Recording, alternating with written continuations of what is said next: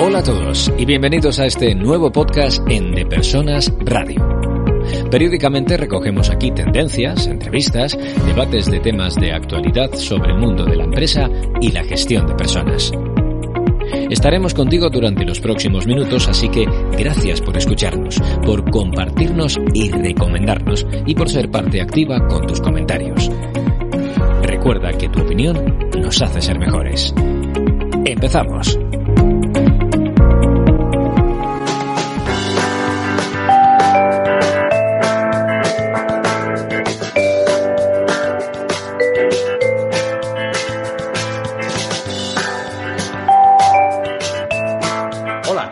Raúl Castro, estás en Listening Leaders y hoy tenemos a Enrique Majós al otro lado de la línea, eh, con quien vamos a hablar eh, de banca, vamos a hablar de emprendedores, vamos a hablar de financiación, vamos a hablar de cómo modernizar una entidad eh, financiera. Y todo eso porque Enrique es el director general de Gentera, una empresa que ahora está haciendo eh, los 30 años, están cumpliendo los 30 años, están radicados en México y de la que ya no voy a hablar más para dejar un poco de espacio a Enrique y que nos cuente sobre, sobre ello. Enrique, mil gracias por, eh, por participar y por, por acompañarnos en este espacio. Raúl, muchas gracias a ti. Eh, yo aprecio mucho la invitación y aprecio mucho también el poder participar en un programa como este. He tenido el gusto de escuchar algunos de los capítulos que tienen y me parece que es un espacio muy valioso para quienes queremos, pues de alguna forma, alimentarnos de lo que hacen los demás que están en posiciones de responsabilidad y que pues muchas veces el camino no está bien dibujado y uno lo tiene que ir dibujando y creo que compartir no solamente aciertos, sino errores es algo que nos nutre a todos. Entonces, pues si de algo puede servir esta conversación, con muchísimo gusto. Claro, fíjate, eh, fíjate que el, interés viene un poco de esto que acabas ya de poner encima de la mesa, ¿no? De, ese deseo de no dejar de aprender nunca, ¿no? Yo creo que esta, esta vida, a diferencia de la que vivieron a lo mejor la generación de nuestros padres o de nuestros abuelos, que era que, oye, enganchabas en una profesión y ya era ese el camino que tenías que seguir, probablemente el tiempo que hubieras estudiado mucho poco era el tiempo que necesitabas, ya no se necesitaba mucho más, el expertise se cogía con el trabajo, pero hoy no tenemos que estar, hoy no, no podemos dejar de aprender eh, permanentemente, ¿no? Si uno tiene una, una mente inquieta, ¿no? Y de eso, de eso quería preguntarte en primer lugar, ¿no? Em, de esa mente inquieta, de ese espíritu emprendedor que además es muy típico del pueblo mexicano eh, y al que vosotros estáis ayudando a través de, esta iniciativa de Compartamos Banco, en donde pues eh, habéis desarrollado toda una política de, préstamos, de créditos. Cuéntame un poco sobre, sobre eso. ¿Por qué ayudar a los emprendedores y la importancia de hacerlo en este momento? Claro. Pues mira, es una historia muy bonita y en la que yo he tenido el privilegio de participar y la suerte eh, como pues se le va acomodando a uno en la vida las cosas y, bueno, por supuesto que no, no pretendo eh, decir que es algo en lo que eh, mi participación ha sido fundamental, pero sí que he tenido la fortuna de ver el desarrollo de la empresa pues a lo largo de estos 30 años, ¿no? Eh, Gentera y como bien dices, Banco Compartamos, que es eh, la unidad de negocio más eh, grande que tenemos y la que inició este gran proyecto, surge hace 30 años. Y surge eh, en el contexto de un grupo de jóvenes que terminando o en los últimos años de la universidad, tienen una inquietud muy importante por poder trabajar por la igualdad, la igualdad social, la igualdad económica, la igualdad de oportunidades. Eh, y es así como en 1990 surge Asociación Programa Compartamos como una organización no gubernamental, una institución de asistencia privada, y que tenía una lógica muy básica, pero me parece que muy importante desde su origen, y es tenemos que buscar la forma de ayudarnos todos para tener acceso a las mismas oportunidades. Y para poder tener acceso a las mismas oportunidades, pues todo empieza pues por un tema de salud y un tema de educación. Y curiosamente, y a lo mejor esto es algo que no muchas personas conocen, pero Asociación Programa Compartamos no nace otorgando créditos ni servicios financieros. Nace otorgando la posibilidad de eh, tener acceso a una mejor alimentación a través de la distribución de despensas subsidiadas en el sur y sureste de México, que es donde se encuentran las poblaciones pues, más marginadas históricamente. Eh, pero de ahí, eh, y obviamente, pues como van surgiendo estos proyectos que eh, van paso a paso y que uno va encontrando el camino conforme va haciendo camino al andar, como dice el poeta, pues es que se ve que para que una población marginada pueda tener desarrollo, efectivamente el primer paso pues tenía que ser que la gente tuviera pues una salud y una fortaleza física que parte en muchos de los casos de la nutrición y que después, pues lo que había que buscar era actividades productivas que dieran, que dieran dinamismo económico a estas pequeñas comunidades. Estamos aquí hablando de microeconomía en su expresión más pura, ¿no? Eh, y, si empezamos a fomentar los, las actividades productivas muy básicas, bueno, pues primero es un medio de, de desarrollo para la familia, y segundo, pues son, es generación de valor que conforme va también logrando exportarse, vamos a decir, a otras comunidades vecinas, pues se va generando este fenómeno que si bien parte de lo microeconómico, tiene la misma lógica de lo macroeconómico, ¿no? Las exportaciones, las importaciones, cómo van generándose flujos económicos y todo esto al final, ¿para qué? Pues para buscar ese desarrollo y ese acceso a oportunidades de desarrollo que puedan ser socialmente compartidas, ¿no? Y creo que eso también es muy importante. Gentera desde sus inicios, eh, pues eh, ha tenido muy claro que para tener una mejor sociedad tenemos que tener mejores personas, mejores familias, pero no tenemos nunca que perder de vista que al final el objetivo es el bien común por encima del bien individual. Entonces, de forma a lo mejor un poco conceptual o filosófica, Raúl, pero ese es el origen de Gentera y de Compartamos. Por supuesto que de ahí hay una historia que va evolucionando y que nos va llevando a después convertirnos en una institución financiera con un objeto limitado, que era el crédito, porque eh, se descubre algunas metodologías muy interesantes que en aquellos años empezaban a surgir en Medio Oriente, particularmente en la India y en Bangladesh, eh, y que da eh, también la posibilidad de aprender de estas metodologías para traer pues, los créditos grupales, los créditos individuales, pero siempre orientados a un segmento de la población que tenía pues, un acceso muy restringido, no solamente a servicios financieros, sino en general a oportunidades de desarrollo. Fíjate, para todos nuestros oyentes que, están en toda América Latina y en, Europa, de hecho, el podcast se escucha en 40 países, mayoritariamente en los países donde hay población de habla hispana. Eh, México es un país gigante, es un país enorme y es un país que no siempre eh, la bancarización se ha correspondido al nivel de, mm, digamos, al final México es el, decimosegundo país del mundo por PIB y, la bancarización no ha correspondido a eso. ¿no? Por tanto, este tipo de iniciativas tienen sentido para apoyar a, y llegar a comunidades que a lo mejor no tenían ese acceso al crédito y tiene todo, todo el sentido del mundo. ¿no? Pero una vez que habéis llegado hasta aquí, de repente os tenéis que modernizar a marchas forzadas. No quiero detenerme mucho en la pandemia, pero precisamente yo creo que la pandemia nos ha pillado a todos en este proyecto de transición eh, digital, ¿no? Eh, ¿Cuáles son los obstáculos que ha tenido que soportar un sector tan maduro como, la, banca eh, a la hora de, modernizarse, ¿no? de, ponerlo, de poner plataformas, de, cambiar, de dar el salto al, mundo offline, al mundo online ¿no? para, toda esta población? Pues sí, mira, yo creo que en lo fundamental, en lo toral, eh, las prioridades no han cambiado demasiado ¿no? a lo largo de los últimos años o incluso décadas. ¿no? Creo que lo fundamental es tener algo que al cliente le resulte de valor, que les resulte relevante y cuidar ese interés del cliente en primer lugar y en segundo lugar también el bienestar y el interés de los colaboradores que formamos parte de la organización. Entonces, eso me parece que es vigente eh, no solamente en esta institución, sino en esta industria y en todas las industrias.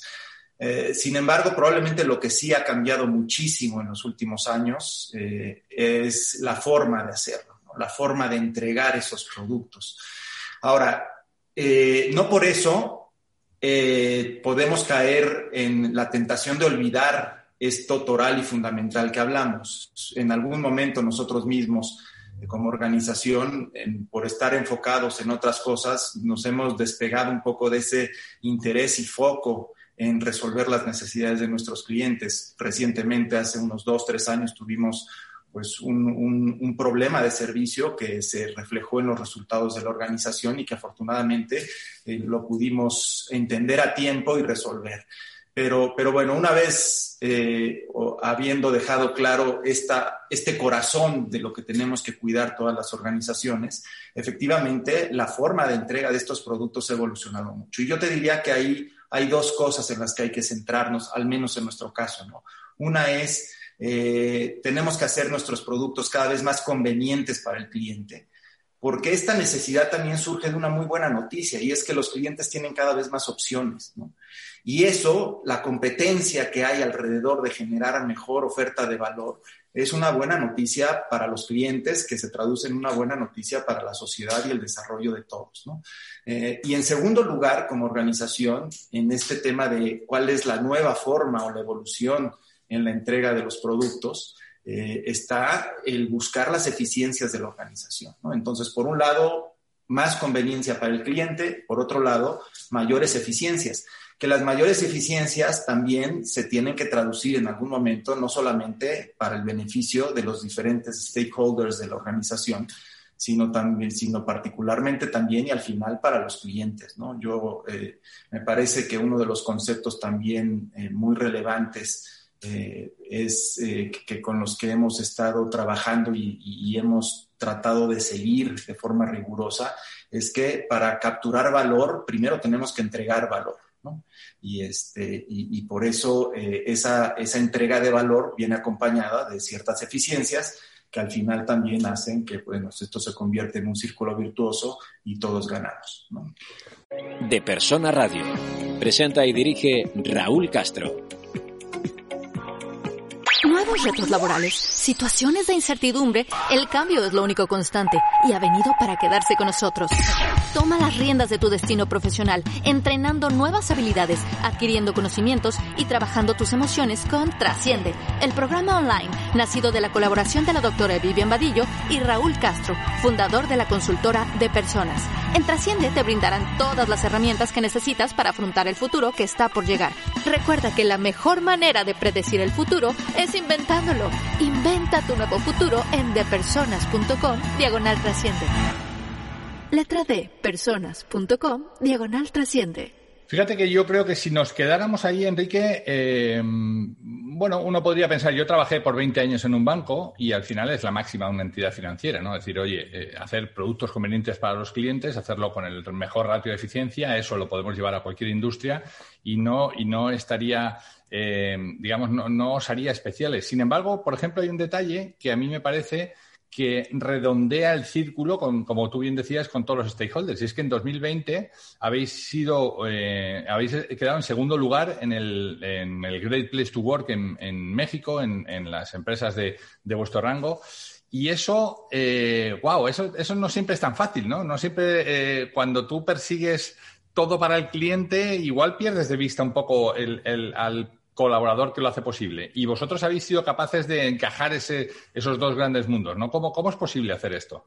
Claro, y mira, el, gran riesgo de estos conceptos, pues muy sólidos y muy ciertos, pero muy generales también, este, de los que hemos hablado hasta ahora, es que efectivamente en algún momento se convierten en parte del paisaje, ¿no? Y entonces eh, uno los empieza a ver como algo que ahí está, que ya se tiene y que no tiene uno que estarlo buscando porque pues es, un, es parte ya del, del ambiente y del contexto de la organización y probablemente incluso que toque a los clientes. La realidad es que no es así. La realidad es que hay un reto muy importante en llevar estos conceptos al mayor pragmatismo posible. ¿no? A esto en qué se traduce. Eh, y, bueno, como bien dices, sin hablar mucho de la pandemia, porque creo que es un tema del que ya se ha hablado mucho y ya eh, a lo mejor en algún momento estaremos solamente repitiendo lo que ya se dijo, pero la pandemia es una oportunidad enorme, o para nosotros una oportunidad claramente muy grande, para poder entender, recordar llevar a la práctica qué quiere decir esta centrarse en el cliente. Entonces, a ver, aquí hay dos temas y creo que eh, en tu pregunta lo, lo, segmentas muy bien. ¿no? Por un lado, hablar de clientes y por otro lado, hablar de colaboradores. Eh, y, efectivamente, empezando por el tema de Great Place to Work y de los colaboradores, pues tiene que haber una cultura organizacional auténtica, tiene que haber una cultura organizacional que además está traducida en, en acuerdos internos y acuerdos con el cliente que se tienen que vivir todos los días, ¿no? Eh, y bueno, en ese sentido, yo te diría que para Gentera y para Compartamos ha sido relativamente natural porque nacemos como una organización sin fines de lucro. Entonces, eh, mientras tengamos todavía cerca a los fundadores, mientras tengamos gente que estuvo en esos primeros años picando piedra, es un poco más fácil porque lo, vemos, lo vivimos, vemos el ejemplo de nuestros líderes todos los días este, y sabemos cómo se traduce en la práctica. Cuando una organización sigue eh, su historia y empiezan a llegar las siguientes generaciones, pues hay un gran reto, un reto muy importante en mantener esa cultura. Pero bueno, eh, tenemos una cultura, una filosofía, lo que nosotros llamamos mística, que está totalmente centrada en la persona, dentro, de hecho, de los valores que hablamos, como en todas las organizaciones de rentabilidad, trabajo en equipo, etcétera, hay un valor muy importante que es el valor de la persona que entendemos que además en estricto sentido la persona no es un valor como se define el resto, ¿no? Pero quisimos ponerlo en nuestro, digamos, mapa de valores para darle esa relevancia y que sí, que todas las decisiones y acciones que tomemos lo hagamos pensando pues en los clientes, en colaboradores. Y hablando de este tema que decíamos del, año 2020 con, con, lo que vivimos y la pandemia, bueno, ahí se tuvieron que tomar decisiones muy difíciles en donde pues creo que cuando se empieza a volver, no te diría sencillo, pero cuando empiezas a encontrar la forma de, tomar esas decisiones, de definir qué se tiene que hacer, es cuando, cuando empiezas a poner a la persona en el centro. Y entonces ahí te das cuenta que hay que hacer sacrificios muy grandes, probablemente en los resultados que íbamos a obtener en el año, pero que teníamos que privilegiar el bienestar, la salud de colaboradores y de clientes. Eh, íbamos a tener también una pérdida de valor financiero importante durante el año, pero había que adecuar los productos, los plazos de pagos de nuestros clientes, incluso las renovaciones de los créditos para la reactivación económica a lo que los clientes iban a necesitar en un contexto de crisis, ¿no? Y, ahí ya las decisiones pues no eran las tradicionales de, bueno, ¿cómo hacemos para que este producto con las características que tiene sea lo más rentable posible? Aquí el tema era ver la rentabilidad, hoy no es lo más importante y así debería de ser generalmente, sabiendo que al final, otra vez, cuando uno entrega valor, va a tener mayores posibilidades o va a tener, un, va a potencializar la, la, posibilidad de capturar valor de regreso. Bueno, en, cierto modo, eso es algo que estamos viviendo muchos, ¿no? Porque nuestro, todo nuestro mundo ha cambiado y, eh, mi mundo de, en la consultoría de recursos humanos de, empresas eh, de determinado tamaño, pues ha pasado que, muchas veces no estaban para escucharnos y nos hemos dedicado, nos hemos volcado en generar este valor, ¿no? Y en aportar este valor y, darnos a conocer. Pero fíjate también, eh, al hilo de lo que me dices, me resuenan algunas empresas que también tenía, estaban centradas en el valor de la persona y todo ha saltado por los aires cuando de repente ha llegado el momento y, todo aquello que estaba escrito en un pasillo estupendo ahí en, el pasillo de recursos humanos, en misión, visión y valores, ¿no? Y de repente todas se han, se han eh, venido abajo, ¿no? Y sin embargo vosotros habéis sido capaces de aún eh, apostando por, un, por, una, por un, dolor en bolsa, ¿sabes? Porque al final la bolsa eh, pues se resiente y, te, y, el inversor te lo, te lo castiga, pero te lo castiga temporalmente. Yo creo que esto es una cuestión coyuntural y, más tarde o más temprano estas políticas de cuidar a los colaboradores hacen que los colaboradores se sientan bien, se sientan contentos y hagan sentir a los clientes contentos y los clientes lo aprecien y, se vuelquen, ¿no? Por tanto, eh, felicidades por eso. Fíjate, has hablado de, hacer cambios y ajustes y, una de las cosas que yo quiero preguntarte es, ¿esos cambios y ajustes eh, implican cambios en los procesos, en los procedimientos? Implican cambios en la forma de dirigir personas en la distancia, ¿no? ¿Cómo, cómo se ha adaptado eh, vuestra cúpula de directivos, de mandos medios para dirigir personas en la distancia, que es algo que no habían hecho nunca, seguramente, ¿no? Sí. Mira, no quiero sonar trillado aquí, pero la realidad es que ha sido una experiencia extraordinaria y una oportunidad muy grande la que nos dio la pandemia. Eh, por supuesto que no quiero a ver, déjame empezar por platicar la parte cruda y oscura, ¿no? Y es que pues esto nos toma en general al mundo de sorpresa. Este, veníamos empezando el 2020 con unas perspectivas muy buenas para, para, para el año en términos de crecimiento, de resultados, etcétera. Y, y pues bueno, en, en, algún momento nos topamos con, con una realidad eh, que además nos dimos cuenta de, ello, de ella poco a poco, como que no la queríamos creer, y, y empiezan momentos pues de muchísima ansiedad, ¿no? Empiezan momentos en donde uno se empieza a cuestionar todo y empieza uno a dudar de todo. Y, y, bueno, me parece que en ese sentido se confirma que en la naturaleza humana lo que nos hace realmente crecer son los retos, ¿no? Lo que nos hace realmente crecer, pues es el salirnos de nuestra zona de confort. Y, bueno, empezamos a aplicar mecanismos, procesos internos de gestión, etcétera, que jamás habíamos utilizado. Por supuesto que el tema de eh, operar remotamente es muy importante, el uso de la tecnología. De hecho, a, a, la fecha tenemos muy, muy poca población de nuestras oficinas centrales. Y te estoy hablando de que a lo mejor de, en las oficinas de México somos alrededor de 1.500 personas y son solamente alrededor de 40 las que están este, asistiendo a la oficina porque sus funciones lo requieren, pero desde marzo estamos operando desde casa todos los demás. Entonces sí, efectivamente, ahí hay un tema importante eh, que además los equipos lo lograron resolver de forma muy rápida, los equipos de tecnología, pero déjame no hablar de tecnología, que de tecnología se habla mucho ya.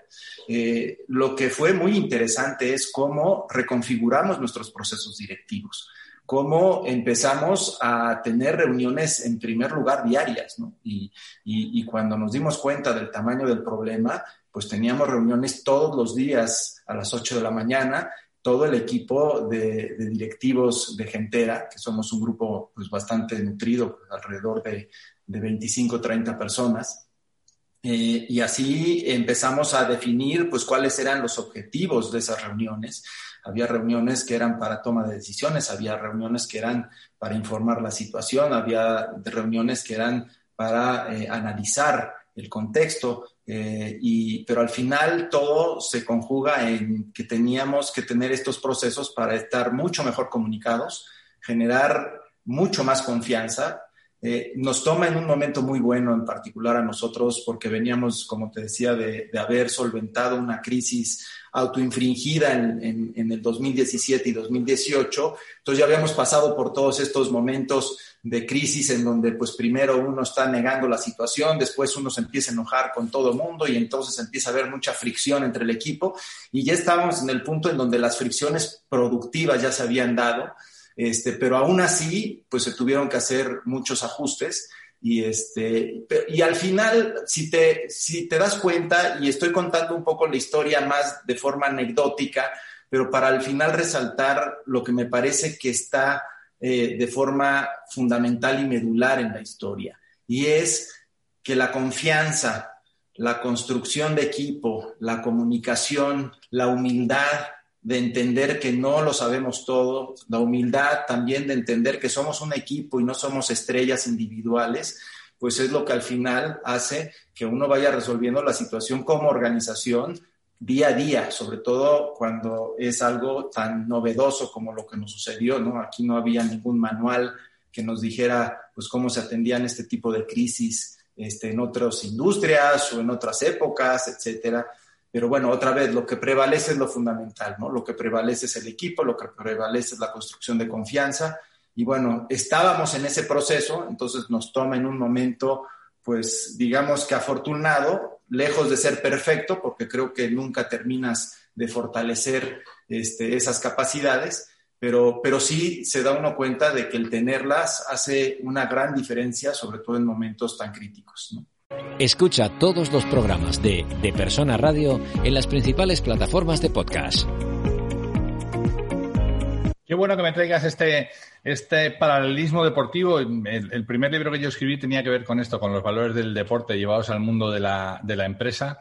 Y es verdad, al final en estas situaciones tú puedes tener un tipo formidable que te mete un gol y te puede ganar el partido, pero el campeonato lo gana cuando todos están sumando al unísono, cuando la orquesta toca al unísono, cuando el director simplemente marca la pauta y, al final em, eh, se asegura que la melodía em, eh, corra, corra como es debido. ¿no? Y, yo creo que esa es la, clave. ¿no? Y, te agradezco mucho que traigas todo esto porque son efectivamente lecciones aprendidas que probablemente estén en la cabeza de todos, pero que cuando se la oyes a un líder que lo ha sufrido, lo ha vivido y está viviendo su caso, eh, pues es, es, formidable, ¿no? Me gustaría que, miráramos un poco al futuro, ¿no? Todos estos procesos, estos, buena parte de estos cambios de procesos y procedimientos han venido para quedarse. Buena parte del trabajo a distancia ha venido para quedarse. Buena parte de la autonomía que tienes que dar a las personas para que trabajen como, cuando y donde quieran y donde puedan, eh, ha venido para quedarse, ¿no? Yo no creo que volvamos a una, eh, al menos en el corto plazo, es mi forma de verlo, ¿eh? no, no, sé, y me gustaría conocer la tuya. ¿Tenéis pensado que, esta parte de, dirección a distancia ha venido para quedarse y que los líderes van a tener que aprender a dirigir en, presencial, pero también a dirigir en la distancia y a, tirar de estos valores? Sí, correcto. Mira, yo creo que la gran oportunidad también que nos da una situación como la que vivimos en los últimos 12 meses es que eh, hemos arriesgado lo que no hubiéramos arriesgado en condiciones normales. Hemos probado cosas que no hubiéramos probado en condiciones normales porque lo hubiéramos visto temerario. Y, ahora, pues, había que ser temerario porque lo más temerario era no hacer nada. Entonces, este, creo que eso nos dio la oportunidad de probar muchas formas distintas de trabajo y efectivamente en el camino hemos encontrado que hay formas más eficientes de hacer las cosas y que, como bien dices, en muchas ocasiones no regresaremos a hacer las cosas como las hacíamos antes. Es más, yo te diría, en general es un hecho, no vamos a regresar a hacer las cosas como las hacíamos antes. Cuando uno le mete la lupa y ve puntualmente, bueno, te encuentras que hay cosas que no puedes dejar de hacer porque son fundamentales, son, como decíamos, el corazón probablemente de nuestra relación entre clientes, colaboradores, etcétera, pero hay cosas que sí. Y poniéndolo a lo mejor en, en, temas un poco ya más prácticos y, y, sobre todo en este tema de qué tanto vamos a usar la tecnología y con tanto, por ejemplo, estaríamos trabajando a distancia o no. Yo creo que aquí hay un reto que a mí en lo personal me, me encanta, me entusiasma y es el reto de encontrar el punto medio, el balance óptimo entre tecnología y humanidad. ¿no? Y, me parece que, esto no solamente es un reto muy interesante porque ofrece eh, un gran potencial y muchas oportunidades hacia adelante, eh, formas eh, incluso más agradables de trabajar, pero también porque pues es algo que habla de, crear una nueva forma de, de rodar este mundo, ¿no? Y, me parece que, efectivamente tanto en la relación con nuestros clientes, déjame entrar a lo mejor a cuestiones un poco más prácticas, pero eh, la, metodología operativa que tenemos para relacionarnos con nuestros clientes en los desembolsos de crédito, en las recuperaciones, pues van a, tener cambios muy positivos para ambas partes. Como decíamos, a los clientes les haremos la vida un poco más fácil con todas las posibilidades de de operaciones remotas y al mismo tiempo nosotros podremos capturar mayores eficiencias. ¿no? Y en términos de trabajo interno entre colaboradores, bueno, también algo que ya desde hace mucho tiempo se hablaba, que era el trabajo en casa, pero que en muchas organizaciones o éramos un poco escépticos o le teníamos miedo al resultado. Este, pues hoy ya probamos que sí se puede, ¿no? Y encontramos cómo y la situación nos obligó y, bueno, a mí te digo, lo que personalmente me parece muy interesante y que me, llena de ilusión es este trabajo de en los próximos meses, cuando empiece a llegar la vacuna, se empiece a resolver el tema pandémico y volvamos un poco a salir de casa de forma mucho más normal, eh, este diseño y esta construcción de los nuevos procesos me parece que es un sueño para quienes nos dedicamos a construir y a mejorar procesos de negocio. Y además el, mundo financiero eh, necesitaba hacerlo, necesitaba hacerlo. Muchas veces, eh, sobre todo en, tal y como estaba construido, ¿no? Yo, como te, como te decía, trabajé por 20 años en una, en una entidad financiera, tuve que vivir un proceso, es verdad que mucho más, porque eran gente muy adelantada a su tiempo y, y volcamos toda la parte operativa, la sacamos de la red de oficinas, la llevamos a un lugar centralizada y, y de repente había gente que se resistía porque decía, oye, pero ahora si lo van a hacer las máquinas, ¿para qué vamos a quedar nosotros? ¿no? Y descubrimos que que las, los puntos de venta o, la red eh, al final quedaba para ser un espacio de verdad de asesoramiento de valor añadido donde no lo podían hacer las máquinas, lo hacían las personas. Y ahí es donde cobraba sentido. Tú ibas a hablar de verdad con una persona porque esa persona no tenía una cola de gente esperando, sino tenía 20 minutos para charlar contigo, para entender bien tu caso, para darte la solución que tú buscabas y luego toda la parte operativa se hacía con, con las máquinas. ¿no? Por tanto, esto es un camino que, que el mundo financiero estaba empezando a hacer de algún modo y esto lo, ha acelerado y yo creo que, bueno, en ese sentido hay que agarrarnos a, las oportunidades que nos da la vida, ya que no lo podemos cambiar, agarrarnos y, yo creo que sois un, claro ejemplo de eso. Pondremos eh, vuestro, vuestra dirección eh, aquí en la, en la entrevista. Eh, Enrique, y te no, no, quiero entretenerte mucho más, Enrique, solamente quiero que me dejes con, con un, digamos, con un mensaje porque esto además lo va, a escuchar bastante gente de vuestra empresa, ¿no? Y, al final estáis, todos, los directivos estáis ahí en el scope de, mucha gente, ¿no? Entonces, que nos dejes un, último mensaje, espero que de esperanza para toda la gente que nos esté escuchando. No, sin duda hay esperanza. ¿eh? Nosotros eh, nos ilusiona mucho lo que podemos hacer hacia adelante. Me parece que precisamente por el origen y la vocación social de esta organización y por el, por el producto y el negocio en el que estamos, eh, tenemos una responsabilidad muy grande para ayudar a la recuperación económica. ¿no? Este es un problema que si bien no empezó por el lado económico, eh, después de que se resuelva el tema de la vacuna y de la salud, de, a lo mejor algún tratamiento incluso que se pueda eh, mejorar este, contra el virus, eh, pero lo que sigue es cómo se recupera la economía, ¿no? Y, en ese sentido, nosotros vemos, por un lado, que el mundo poco a poco en estos meses hemos aprendido a, trabajar en un contexto muy limitado, muy restringido, eh, que tampoco va a ser permanente, pero que sin duda nos ha hecho mejores a todos. Y no estoy hablando de gentera y de compartamos, estoy hablando de todos, de, la sociedad, de las microempresas, y, eso obviamente pues nos va a sacar más fortalecidos. Y nosotros como gentera, pues tenemos una oportunidad muy grande de empezar en uno de los primeros eslabones de la cadena de recuperación económica, porque, porque lo que hacemos es justamente darle liquidez, darle flujo que pues ya se tiene muy claro después también de, esta experiencia de que pues el flujo es fundamental para sobrevivir y para recuperarse. Entonces, este primer eslabón de, darle flujo a nuestros clientes en esta microeconomía que finalmente pues es la que sostiene a la gran mayoría de, las personas en nuestros países, este, pues es una responsabilidad importante. Y lo vemos con ilusión y lo vemos con, con, muy buenas perspectivas. Entonces, eso sí, vemos un camino lento, vemos que esto no se va a resolver en unas cuantas semanas, este, seguramente nos tomará meses, incluso un poco más de un año, pero, este, pero el camino ya es de recuperación, ¿no? Y el camino ya es de recuperación con unas capacidades y unos aprendizajes que ninguno de nosotros teníamos antes. Entonces, pues enhorabuena este, a todos y cada uno de nosotros, independientemente del negocio, de la actividad en la que uno esté este, involucrado. Y hay que tener mucha esperanza y mucha esperanza en la gente, mucha unidad, mucha solidaridad. Y me parece que si tuviera que dejar también un mensaje eh, que me interesa, eh, pues eso, que, todos podamos entender eh, y entendernos, es el tema de que la única forma de salir de esto o de cualquier otra cosa es juntos, ¿no? Unidos como sociedad, este, siendo solidarios unos con otros, como decía al principio, poniendo el bien común por encima del bien particular.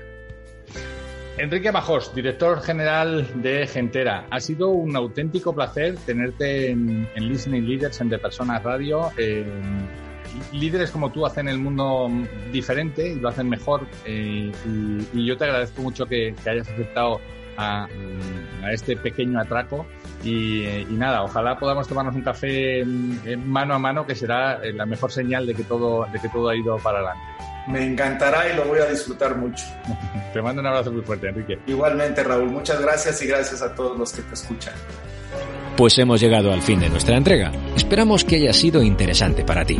Si quieres saber más de lo que hacemos, escuchar entregas anteriores o leer las entradas del blog, no dejes de entrar en depersonas.com. Nuestra promesa de valor es ayudar a las empresas en sus procesos de cambio con quienes los hacen posible, que no son otros que las personas. Te esperamos en la siguiente entrega en De Persona Radio. Hasta entonces.